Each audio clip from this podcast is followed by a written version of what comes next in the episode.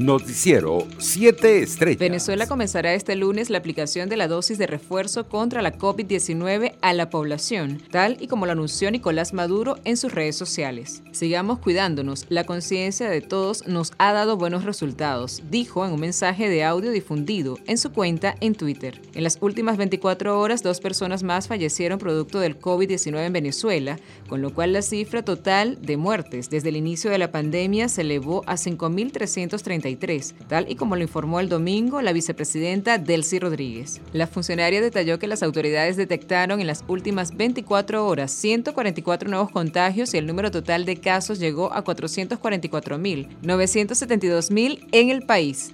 En otras noticias, los líderes del denominado Sindicato de Barrancas, organización que controla a la fuerza dicha población del estado Monagas, ya tenían conocimiento de que elementos de la guerrilla colombiana los iban a atacar y por ello prohibieron el uso de fuegos artificiales en la zona el 24 y el 31 de diciembre con el fin de confundir las detonaciones con los disparos hechos por armas de fuego.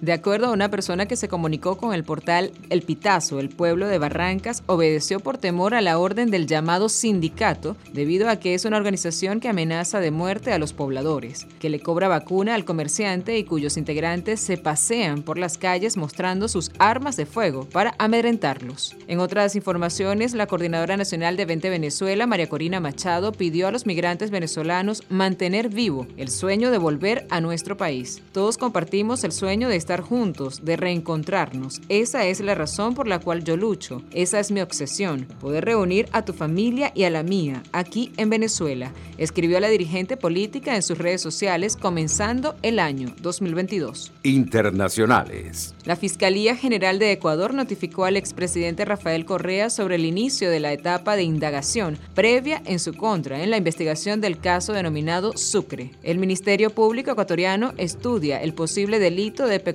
relacionado con el sistema de corrupción que el empresario colombiano Alex Saab armó en Ecuador con el uso de esa moneda y que implicaría a al menos 31 funcionarios de correísmo, según informes de autoridades locales. Entre tanto, el ministro italiano de Educación, Patricio Bianchi, y los sindicatos del país estudiarán este lunes un plan para permitir el regreso a las aulas de los niños tras las navidades en condiciones de seguridad debido al incremento de contagios por coronavirus. La reunión se celebrará de forma telemática y servirá para analizar, entre otras cosas, si la asistencia presencial podrá retomarse entre el 7 y el 10 de enero. En otras informaciones, las negociaciones multilaterales para salvar el acuerdo nuclear con Irán que deberían limitar las actividades atómicas de la República Islámica se reanudan este lunes en Viena, tras un paréntesis de tres días durante las fiestas de fin de año.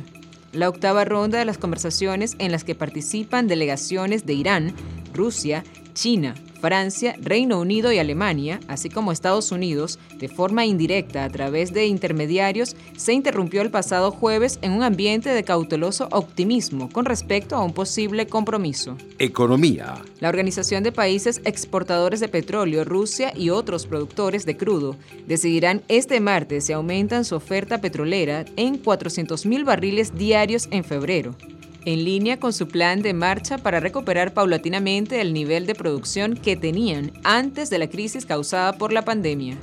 Según confirmaron a la agencia de noticias EFE hoy en Viena fuentes del secretariado de la OPET, la decisión se adoptará en una teleconferencia ministerial del grupo de 23 países convocada para mañana.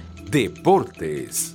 Navegantes del Magallanes regresó a la cima de la tabla de posiciones del round robin de la Liga Venezolana de Béisbol Profesional tras vencer seis carreras por tres a los Tigres de Aragua.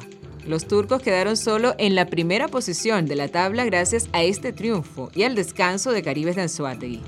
En otras noticias, el presidente de la FIFA, Gianni Infantino, declaró hoy que la Europa de fútbol también podría jugarse cada dos años como los mundiales, porque desde el punto de vista deportivo funciona y el impacto económico es positivo para todos.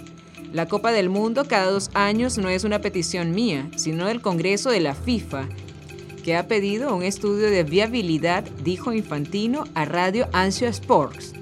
En otras noticias deportivas, al menos 13 de los 18 clubes de las Bundesliga están afectados por 29 positivos en COVID-19 que generarán una serie de bajas importantes para los partidos de este fin de semana cuando se reanuda el torneo alemán. Noticiero 7 Estrellas.